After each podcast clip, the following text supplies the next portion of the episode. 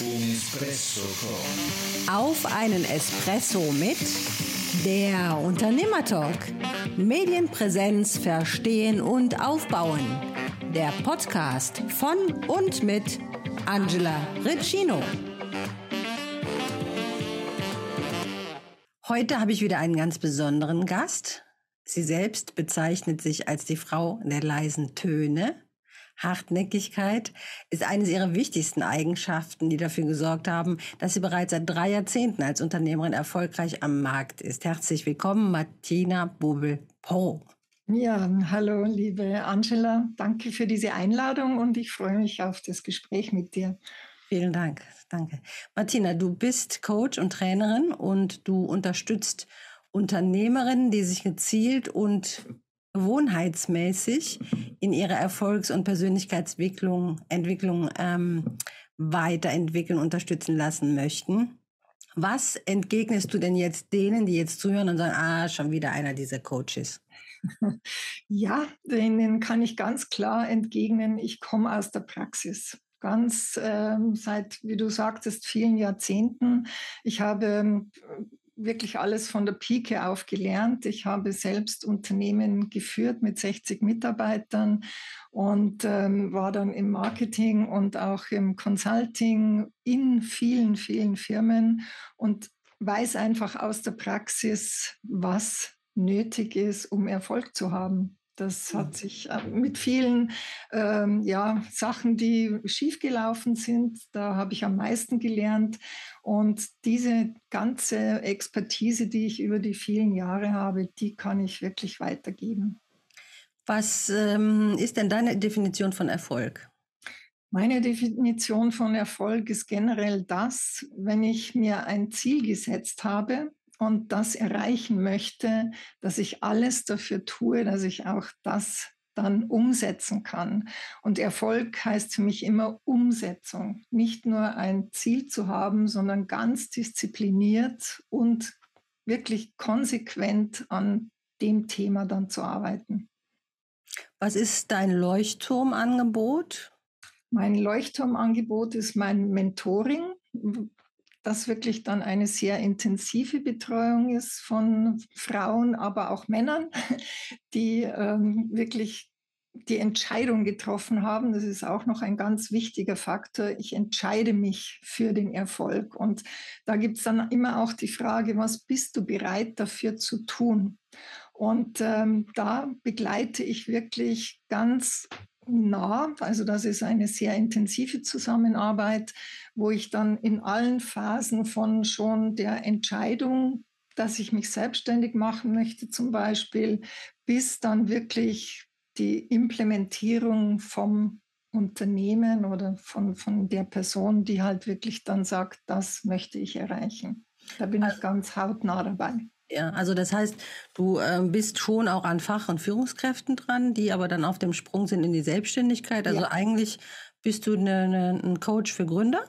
Ja, genau. Tatsächlich. Mhm. Also aber nicht nur. Also ja. es ist ja auch dann, ähm, kann ja auch sein, dass das Unternehmen schon länger am Markt ist, aber dann durch Rahmenbedingungen, wie jetzt auch zum Beispiel die Pandemie, dann irgendwie nichts mehr weitergeht, es neue Ausrichtung benötigt und da begleite ich dann auch in der strategischen Ausrichtung. Aber immer mit dem Menschen im Vordergrund, ich sage, ja, was willst du denn wirklich? Was ist dein, dein Weg, den du jetzt gehen möchtest und auf welche Art und Weise möchtest du ihn gehen? Mhm. Was heißt ganz nah? Bist du an den Menschen dran, an deinen Das heißt, dass äh, wir uns zweimal in der Woche auch sehen.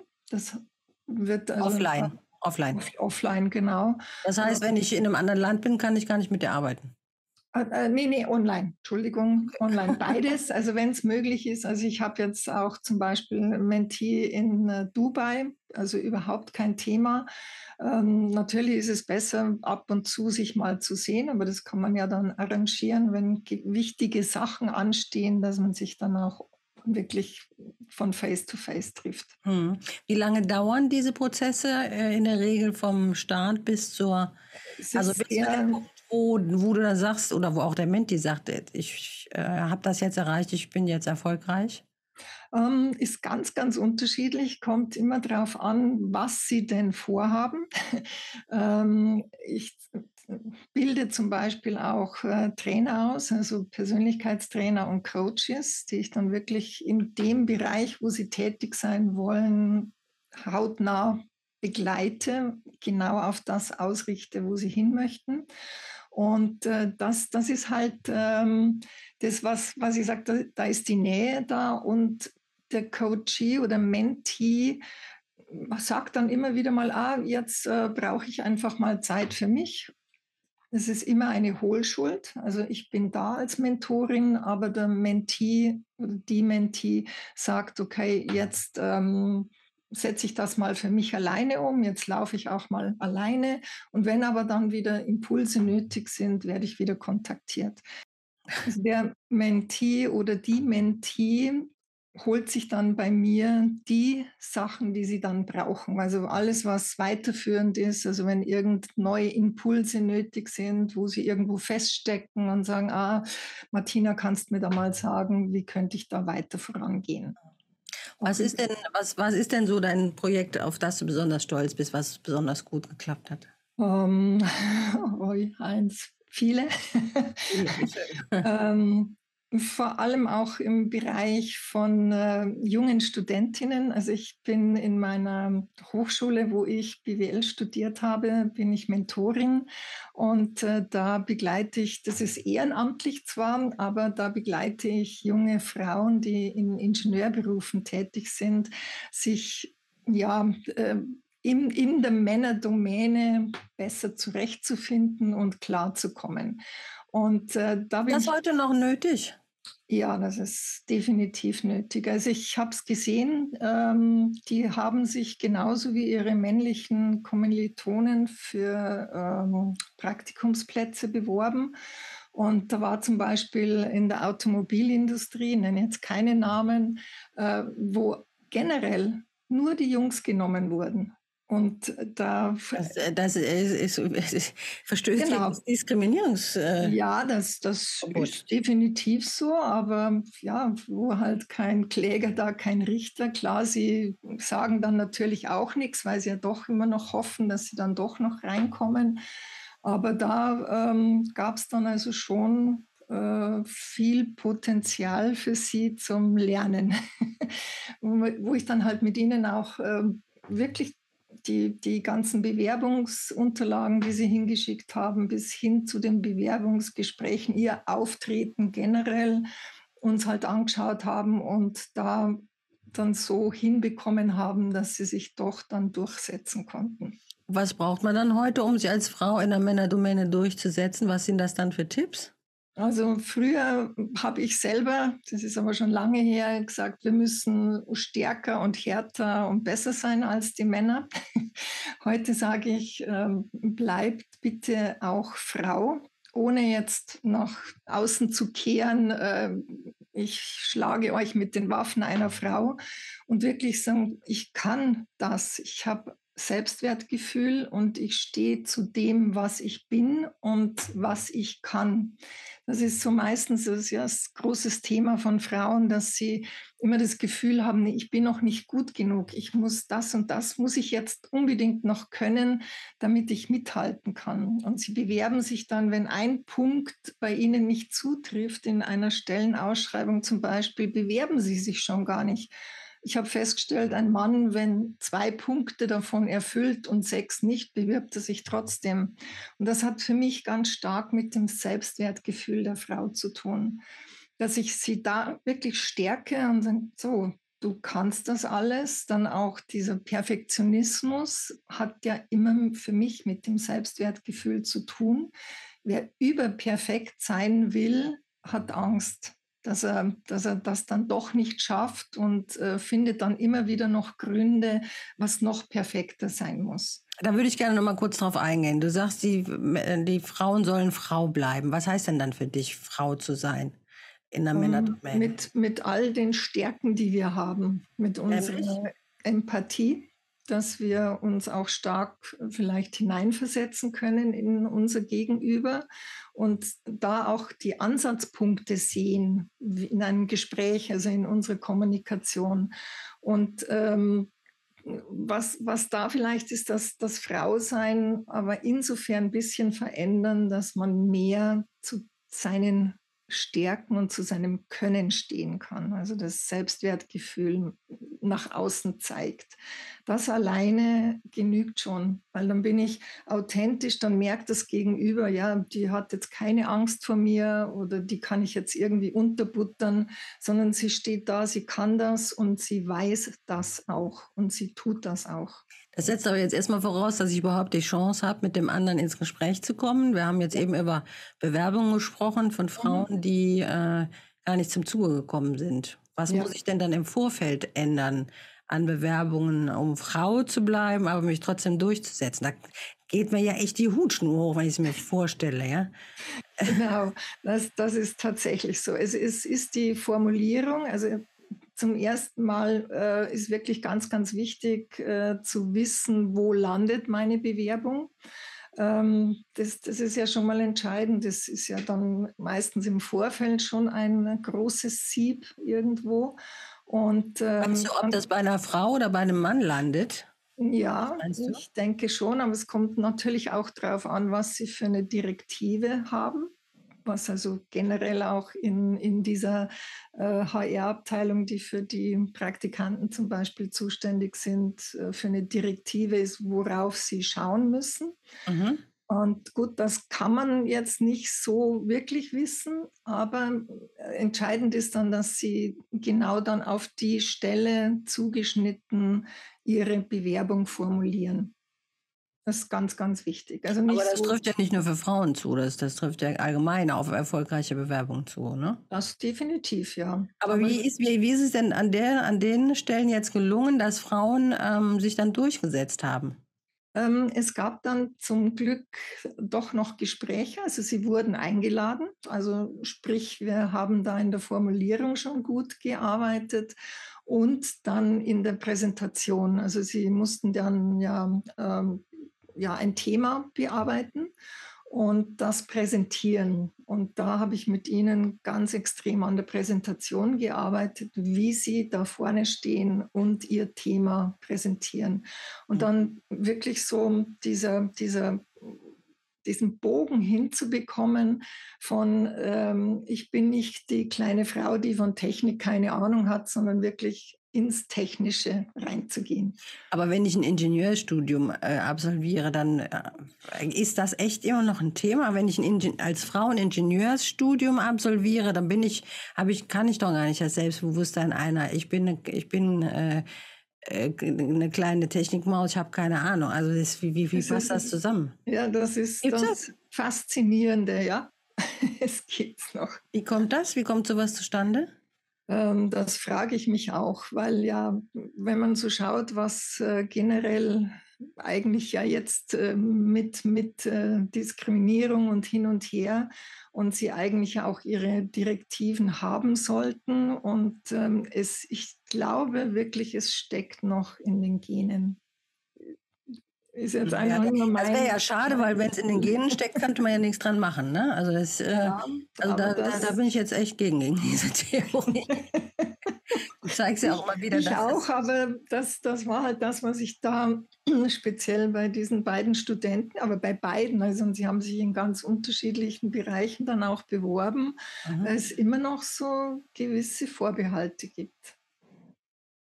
Warum auch immer. Du bist selbst äh, Mutter zweier Töchter. Was machen die? Also meine älteste Tochter, die ist jetzt in der Geschäftsleitung bei meinem ersten Mann, in mhm. dem Unternehmen, das ich mit ihm aufgebaut habe. Und die jüngere Tochter ist gelernte Goldschmiedin, aber jetzt ähm, als Berufsschullehrerin. Also sie betreut das Flüchtlingsprogramm in Bayern, das die 15- ähm, bis 21-jährigen Flüchtlingen die Möglichkeit gegeben hat, dass sie ähm, ja, wenn sie genügend Deutsch können, dann äh, über die Berufsschule in Unternehmen auch in Praktika dann vermittelt werden, bis hin, dass sie dann auch eine Ausbildungsstelle bekommen. Mhm, toll, sehr wertvolle Arbeit. Mhm. Du ähm, hast dich ja 85 scheiden lassen, hast die ähm, Töchter wenn nee, da äh, 85 haben wir, äh, sind wir in das Unternehmen eingestiegen und äh, die Scheidung war dann 96, obwohl ah, okay. wir länger getrennt waren. Okay, gut. Ähm, genau. Okay, ähm, das war wahrscheinlich nicht ganz so einfach, als alleinerziehende Mutter und gleichzeitig sich selbstständig zu machen. Du warst ja ursprünglich äh, unterwegs mit strategischem Marketing. Was hat dich überhaupt veranlasst, dich zum Trainer und Coach weiterzubilden? Das war dem geschuldet, dass ich bei meinen Beratungsmandaten, die ich hatte, zunehmend immer mehr so als, als ähm, Kummertante auch äh, mit einbezogen wurde, dass ich, ich saß da in einem mittelständischen Unternehmen und der Patron, wollen wir noch sagen, ähm, wir hatten also ganz normal unsere Arbeit gemacht und plötzlich ja, ist er ganz still und sagt, Frau Bubel, darf ich Sie mal was Privates fragen? Und das ging mir, ich habe dann im Nachhinein so ein bisschen überlegt, das geht mir eigentlich seit meinem Kindergartenalter schon so, dass äh, die Menschen immer zu mir kamen und mich um Hilfe oder Rat gebeten haben. Weiß ich nicht, strahle ich scheinbar auch irgendwie aus. Und ähm, ja, und ich habe mir dann irgendwann gedacht, äh, wenn, wenn ich das schon bin, die Kummertante, dann könnte ich doch das auch wirklich professionell aufgleisen, habe dann diese Ausbildung zum Coach und Trainer gemacht. Mhm. Ende der 90er ähm, gab es dann mal einen, eine Phase, wo du auch dringend Hilfe brauchtest. Was war da los? Ja, da hat sich ein Tumor in mir gezeigt und ähm, das war eine sehr harte Zeit, weil meine Mutter an Brustkrebs äh, erkrankt war und ähm, wir schon wussten, dass sie es wahrscheinlich nicht schaffen wird. Und ähm, das ja, war, war richtig heftig, weil ja, ich mit den Kindern und äh, alleinerziehend und Unternehmerin. Also das war eine sehr schwierige Zeit. Damals auch äh, Single, auch ganz bewusst Single. Und ähm, das ähm, war eine riesengroße Herausforderung. Ich stand also wirklich davor. Ich, ich habe halt bei meiner Mutter gesehen, was das für eine Tortur ist äh, mit Bestrahlungen und Chemotherapie und was es alles auch kaputt macht. Also muss man auch ganz klar sehen. Und ähm, ja, da bin ich ziemlich durchgetaucht erstmal. Wie hast du das geschafft, das alles äh, noch durchzuhalten und auch dein Business aufrechtzuerhalten? Ähm, das ist, ist, eigentlich eine gute Frage, die ich nicht wirklich beantworten kann, außer dass, dass ich schon immer eine Kämpfernatur war. Also wenn irgendein Problem kam, dann sage ich so, okay, äh, da gibt es immer eine Lösung wie sie denn auch aussehen möchte, aber ich schaffe das, ich kann das, ich stehe da wieder auf. Und ähm, ich habe damals radikal was geändert. Das hat auch eben mit dazu beigetragen, dass ich wirklich mich getrennt habe von meinem Mann. Es war immer so, so ja, ein Hin- und Herziehen, aber da war für mich irgendwo, ich, ich muss jetzt für mich schauen, ich muss mein Leben ändern, auch mit Ernährung, mit äh, dem Raubbau, den ich doch auch bei mir getrieben habe mit Kinder und Arbeiten. Das war das Einzige, was ich, was ich gemacht habe. Mhm. Und äh, dann vor allem wirklich mental zu sagen, muss, ich habe dann eine sehr gute Unterstützung gehabt von einem Homöopathen, der mir viele Fragen gestellt hatte, genau zu diesen Veränderungen und willst du so weitermachen? Und dann war klar, nee, das will ich nicht. Mhm. Ja, also eine Entscheidung, ne? eine Entscheidung, ja. wirklich was zu verändern. Ja. Aber ähm, wir wissen ja alle, wenn wir schon ein bisschen äh, ein paar Jahre älter sind, dass es auch noch schlimmer kommen kann. Du hattest also die Krebserkrankung gut gemeistert und ein paar Jahre später kam dann ein noch viel schlimmerer Knall, der von jetzt auf gleich alles verändert hat. Was ist da passiert?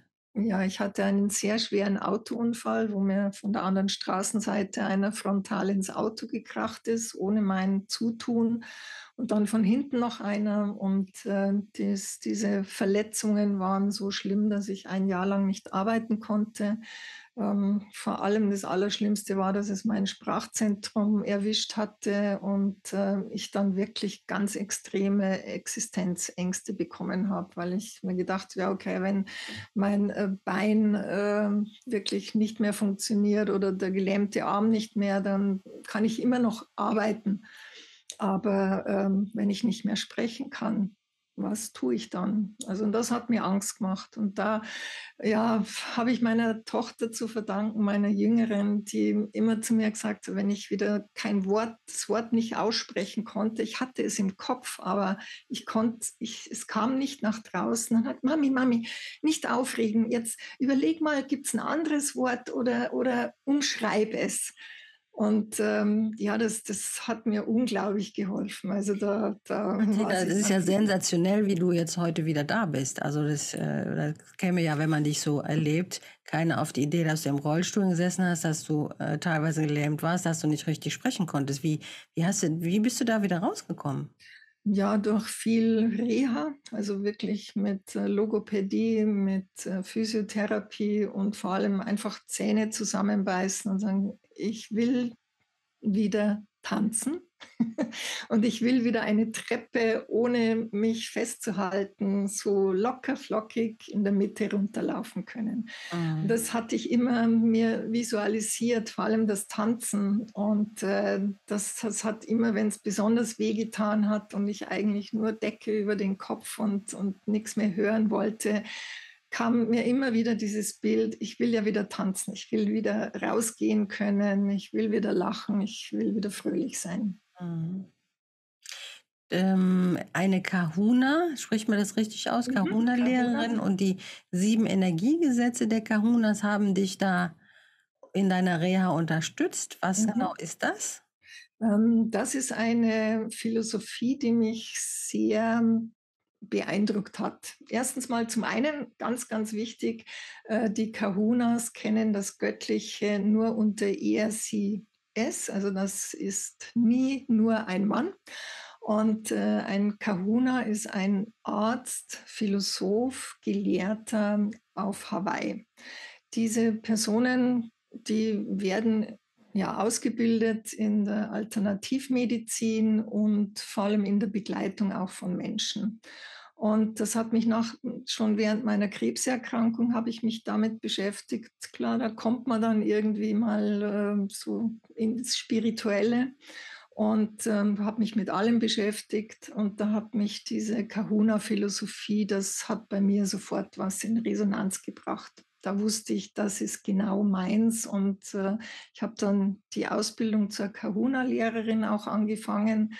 Das war noch ähm, während dem Unfall und die Ausbilderin von mir, die hat mir mit diesen sieben Energiegesetzen, wo das Allerwichtigste für mich ist, Energie folgt der Aufmerksamkeit wenn ich Energie nur ins Schlechte, ins oh, alles ist so schwer, alles ist so furchtbar ge gebe, dann dann ja, dann wird alles schwer, dann wird alles furchtbar und dann habe ich überhaupt keine Perspektiven mehr. Wenn ich mich aber mit der Lösung beschäftige, wenn ich mich damit beschäftige, dass es mir wieder gut geht, dann äh, hat man schon viel mehr Energie und man tut da fast immer genau das Richtige, was einen dann wieder dazu verhilft, wieder in der anderen Energie zu sein. Du betreibst heute die Akademie Capriola. Für mhm. wen ist die Akademie gedacht? Steht das in Zusammenhang mit dem Kahuna oder hat das damit ja. nichts zu tun? Ähm, ähm, ja, hat es, weil ja meine äh, Art und Weise, wie ich zum Beispiel mit äh, Schmerzpatienten äh, oder also schmerzgeplagten Menschen auch gearbeitet habe.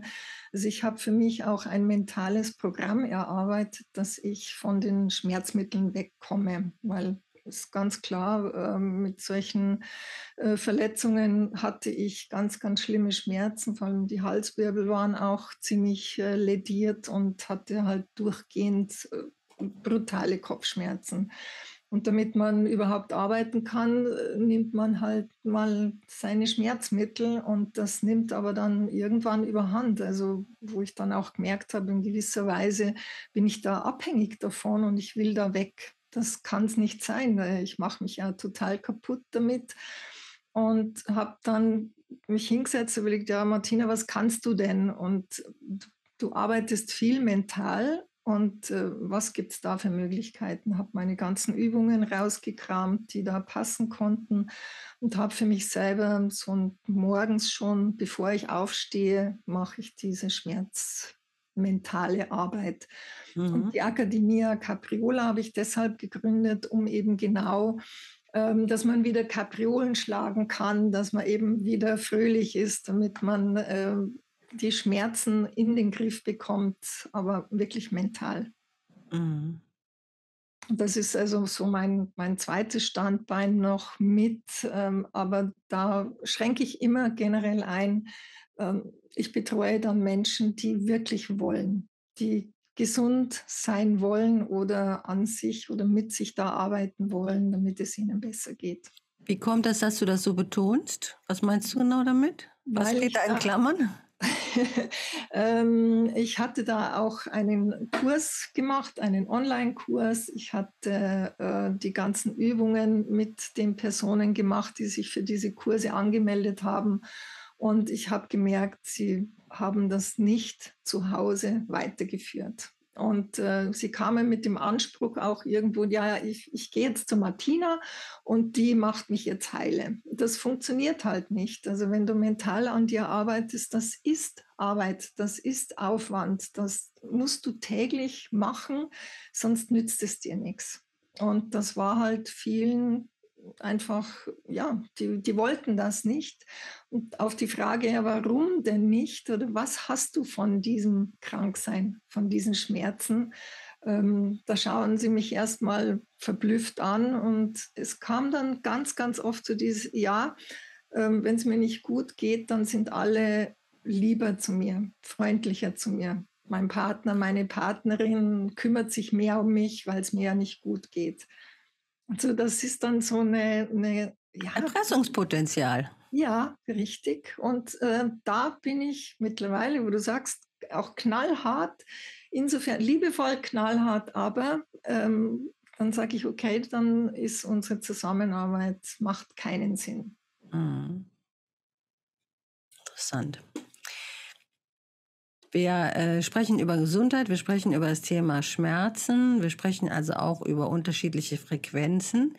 Und an dem Punkt, wenn wir, wir sehen auch die Schwingung bei dir im Hintergrund, in deinem äh, Zoom-Hintergrund, äh, welche Rolle spielen für dich im Tagesgeschäft bei deinem Coaching und Mentoring neue Technologien? Ähm, und ich, ich spreche jetzt nicht nur von künstlicher Intelligenz. Genau, ja, das ist etwas, ähm, ich habe mich schon immer für irgendwie Neues interessiert. Also ich äh, ja, schaue schon immer, was gibt es denn, neue Sachen und kann man die einbinden. Also das war schon generell ähm, seit damals, als ich auch äh, das Unternehmen geführt habe mit meinem Mann, äh, dass wir immer auf der Suche nach neuen Technologien waren. Das habe ich irgendwie auch einfach im Blut. Und äh, so kam ich vor mehr als einem Jahr äh, auf ein ganz, ganz tolles Unterstützungsgerät äh, und äh, App, die bei der Analyse von Coaches und auch von mir selber unglaubliche Unterstützung gibt. Ist ein quantenbasiertes Gerät mit, ähm, also das über Quantenverschränkung und auch äh, Mikrostrom arbeitet und äh, man kann damit, weil es angegliedert ist an eine riesengroße Datenbank, dass die KI-basiert ist und da auch ständig am Wachsen ist durch Therapeuten, durch Ärzte, Psychotherapeuten und so weiter. Und ähm, das hat mich total fasziniert. Und ähm, ja, es, Grundlage war eigentlich, dass ich sage, ja, wie kann ich mein Coaching jetzt irgendwo auch noch immer wieder verbessern? Und äh, was dann auch noch so ein, so ein Punkt war, wie bekomme ich junge Coaches und vor allem technikaffine Coaches in meine, ja, zu meinem Angebot. Und da wurde mir das der Healy vorgestellt und der quantenbasierte Success Coach. Und ich habe damit gearbeitet. Also es funktioniert so, dass die Person ähm, einen Fokussatz eingibt, was sie denn erreichen möchte. Also zum Beispiel, ich bin erfolgreich in meiner neuen Selbstständigkeit, das jetzt mal ganz grob ausgedrückt. Und der Healy scannt die Gedanken, also alles, was diese Person denkt und fühlt, wenn sie diesen Fokussatz ausspricht. Also Frequenzen. Frequenzen mhm. meinst du, ne? Genau, mit Frequenzen. Energielevel. Energielevel, genau. Und ja. zeigt dann ganz genau auf, äh, in welchen Bereichen zum Beispiel Selbstwertgefühl, äh, das ist dann komplett abgesackt, als er oder sie an die Selbstständigkeit gedacht hat.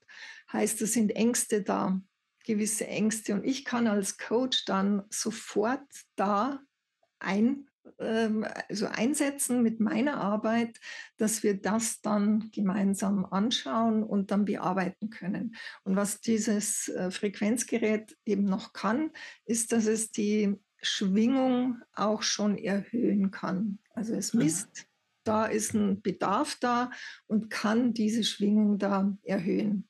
Er also das heißt, bei der Eingabe von Fokussätzen kannst du auch ermitteln, ob das ein, äh, ein äh, originärer Fokussatz von mir ist oder ob genau. das gegebenenfalls auch ein aufoktroyierter Glaubenssatz von Richtig. außen ist oder ein Ziel, äh, ja. was gar nicht meins ist. Genau so ist es, weil das jetzt vielleicht gerade Mainstream ist oder weil es vielleicht der Partner, die Partnerin erwartet oder weil es jetzt gerade in ist, ähm, zu sagen, ich gehe raus aus dem Hamsterrad ähm, in den Firmen, ich mache mich jetzt selbstständig. Und da gehört halt schon sehr, sehr viel dazu, dass ich ja, dieser, dieser Unternehmer bin. Ich sage, selbstständig sein heißt, du musst Unternehmer sein oder solltest Unternehmer sein, etwas tun und nicht selbst und ständig auch arbeiten, was ja auch nicht unbedingt sehr förderlich ist. Wie oft hat denn der äh, Einsatz des Healy schon dazu geführt, dass der Coach oder der, der, der die Menti die Richtung geändert haben? Um, ähm, das war jetzt zweimal der Fall. Wirklich, wo sie auch konkret? festgestellt äh, konkret eine Dame, die in einer Bank arbeitet und ähm, da raus wollte unbedingt. Und eben, ja, dann mache ich mich halt selbstständig. Dann mache ich so ein kurzes. Gibt ja auch sonst nichts außer selbstständig. Ja, richtig, genau. vermeintlich, vermeintlich. Ja. Ähm, aber wir haben also dann wirklich herausgefunden, dass da so viele Ängste da sind, was natürlich die, die Existenz, also das Geld, das sie zur Verfügung gehabt hat, das hätte mal so, naja, plus minus ein halbes Jahr nur gereicht. Also das alleine ist schon ein Grund, wo ich sage, also das musst du dir gut überlegen. Äh, wenn dann nämlich die Existenzangst dazu kommt und du musst jetzt unbedingt diesen Auftrag haben, da sind wir wieder bei Schwingung, dann strahlst du das dem anderen aus, der merkt genau, die ist verzweifelt, die braucht jetzt unbedingt diesen Auftrag und dann bist du schon ja, verloren, mehr oder weniger. Also das, das ist total spannend, wenn man auch zum Beispiel auf LinkedIn das so mitverfolgt, wie die, die Posts auch sind. Du kannst da, also wenn man jetzt so ein bisschen äh, geschult ist, da aus den Posts merken, wie stark brauchen diese Menschen jetzt unbedingt Aufträge. Gib doch mal bitte ein Beispiel. Also das finde ich ja sehr interessant. Gib doch bitte ähm, mal ein Beispiel. Ähm, also jetzt ein konkretes fällt mir jetzt gerade nicht ein. Oh, also, Martina, jetzt lass uns nicht hängen. Oh. also ich, woran siehst du, woran siehst du bei einem LinkedIn-Post, dass derjenige das nötig hat? Wenn jeden Tag, wenn jeden Tag ähm, das Ego im Vordergrund steht und jeden Tag gezeigt wird, ich kann das, ich mache das, ich mache das für dich. Das ist so, das, das. Also Dirk Kräuter, Margalal und so, die haben die es alle nötig. ähm, ja, weil die mittlerweile einen Riesenapparat aufgebaut haben. Den, ja, also muss man schon ganz ja, klar ja. sehen, was da für, für Teams mittlerweile dahinter stehen. Ähm, die können sich da jetzt schon gar nicht mehr wirklich zurücknehmen. Mhm. Wenn Sie denn dieses, diesen Apparat wirklich auch weiterführen wollen. Sage ich jetzt. Ja, wir lassen das erstmal so im Raum. Ketzerisch. das lasse ich erstmal so im Raum stehen. Ähm, wir haben uns kennengelernt, Martina, über ein äh, Business Network, nämlich über WIN, Women in Network. Was hat dir das Thema Networking bislang gebracht? Wie lange bist du schon dabei? Also bei WIN jetzt als solches bin ich äh, aktiv seit drei Jahren. Ich kenne die Petra Polk, die Gründerin, aber schon seit äh, ihren Anfängen, also jetzt über zehn Jahre. Ähm, ich bin Netzwerkerin per se. Ich bin schon äh, mit, als sehr jungen Jahren bei den Wirtschaftsjunioren gewesen, also Junior Chamber International. Das ist ja eine weltweite Jungunternehmervereinigung, wo ich sehr, sehr viel gelernt habe für, für mein Unternehmerin-Sein, für Menschenführung auch zum Beispiel, also in Teams arbeiten. Und ähm, ich habe ein riesengroßes Netzwerk dadurch, eben weltweit, weil ich auch auf den Weltkongressen, Europakongressen immer war. Und wenn ich heute irgendwo hinfahre, ähm, da weiß ich, da gibt es eine Gruppe, dann rufe ich da an und sage, hey Leute, ich komme und ja, man bekommt alles, was man braucht. Mhm. Das war schon immer irgendwo mein, mein Leben. Also ich habe dann im Sport, also ich war im Handballsport sehr aktiv, da habe ich ein riesengroßes Netzwerk. Ähm, ich war dann bei der IHK, weil die Wirtschaftssenioren ja auch äh, bei der IHK angesiedelt sind. Ähm, durch das Industrie- und Handelsgremium, die Voll Vollversammlung. Ich, ich kenne einfach immer Gott und die Welt. Also Networking, Networking, ist für dich auch Energieaustausch, nehme ich mal stark ja, ab. Total. Also erstens mal, ich bin neugierig, ich möchte immer wieder Neues sehen, also so Betriebsbesichtigungen in völlig fremden Branchen. Äh, das ist für mich immer ein Highlight, weil ich mir da immer wieder auch was mitnehmen kann. Und genauso ist es hier bei, bei Win Women Network auch, weil da auch viele Frauen sind, die völlig unterschiedliche Sachen machen. Und äh, da schaue ich mir immer was ab. Mhm. Apropos Abschauen, ähm, du bist Expertin für den Bereich strategisches Marketing. Wie hältst du es selbst mit dem Thema Pressearbeit? Ähm, mittlerweile nur noch über meine Bücher. Also ich äh, habe wiederum über Win Women Network an Gemeinschaftsbüchern mitgeschrieben und ähm, da äh, bin ich auch in der, in der Presse. Ich habe früher sehr viel Pressearbeit äh, gemacht, war ja auch im Landesvorstand Bayern der Wirtschaftsjunioren äh, Pressechefin und habe da ganz, ganz eng immer mit den Redaktionen zusammengearbeitet. Und wir haben ja auch viele spannende Sachen gemacht. Und da war natürlich auch das Interesse da. Und da war auch wiederum einfach der direkte Kontakt mit den Journalisten. Mhm. mhm. Äh, wie informierst du dich heute über das Tagesgeschehen? Kannst du Zeitschriften empfehlen? Hm, ja, also was für mich halt äh, nach wie vor ist, ist, ist die Süddeutsche, die ich, äh, obwohl ich in der Schweiz lebe, auch täglich online lese. Das ist äh, eine Tageszeitung, Klammer Tages auf, Klammer zu. Genau. und äh, ja, eben über Tageszeitungen und auch Online-Portale, alles, was so, äh, ja, mein Interessengebiet auch abdecken, also mhm. Fachzeitschriften ähm, wie Manager, äh, Ah, Manager-Magazin meinst du? Manager-Magazin, da war ich schon mal mit einem siebenseitigen Bericht drin. Super, das ist echt eine Leistung, weil ähm, das ist ja einer der Mercedes äh, unter den Business-Zeitschriften und es ist sehr schwer da reinzukommen. Gratulation. Ja, das war aber halt auch über, über ich hatte damals eine Politikerin bei mir in meinem Unternehmer, wo so ein Austausch war, dass sie ein paar Tage bei mir hospitiert hat und ich war bei ihr im Bundestag. Und äh, das war natürlich dann schon interessant. Und es war eine SPD-Politikerin und das fand also das Manager-Magazin sehr spannend und die haben uns diese Tage dann wirklich auch begleitet und haben einen großen Bericht draus gemacht. Cool. Das war aber auch, ich habe halt einfach dort äh, mit, mit dem Journalisten Kontakt aufgenommen, der für dieses Ressort zuständig war. Was sagst du den Menschen, die Angst haben, zu Journalisten Kontakt aufzunehmen? Ähm, sage ich da. Das sind Menschen. Wie ah, ja, das sage ich auch. vor. Und ähm, wenn du was Spannendes zu sagen hast, dann ähm, findest du da immer ein offenes Ohr. Ja, genau. Ja, das vertiefen wir mal an anderer Stelle. Mhm. Martina, noch drei Tipps bitte von dir als Expertin und zwar für chronisch erfolglose Menschen. Ja, ähm, ganz. Was ja eigentlich gar nicht zum Lachen ist, ne? Also wir haben jetzt ja, beide darüber gelächelt, aber das, schön. Das, das, ist immer so chronisch erfolglos ähm, und chronisch erfolgreich. Da tut man etwas dafür. Und da mein, mein wichtigster Punkt für, dafür, wenn, wenn Sachen einfach nie funktionieren, dann schau deine Gummibänder an, die dich zurückhalten. Gummibänder sind ähm, Themen aus der Vergangenheit, also das sind Glaubenssätze, die schon in deiner Kindheit dir mit auferlegt werden. Ähm, zum Beispiel, dass ja, unsere Familie hat nie Geld oder wir, wir sind halt einfach nur die einfachen Leute. Und wenn du das immer wieder hörst als Kind und, und dir auch vorgelebt wird, dann entwickelst du nicht wirklich ein gutes Selbstwertgefühl.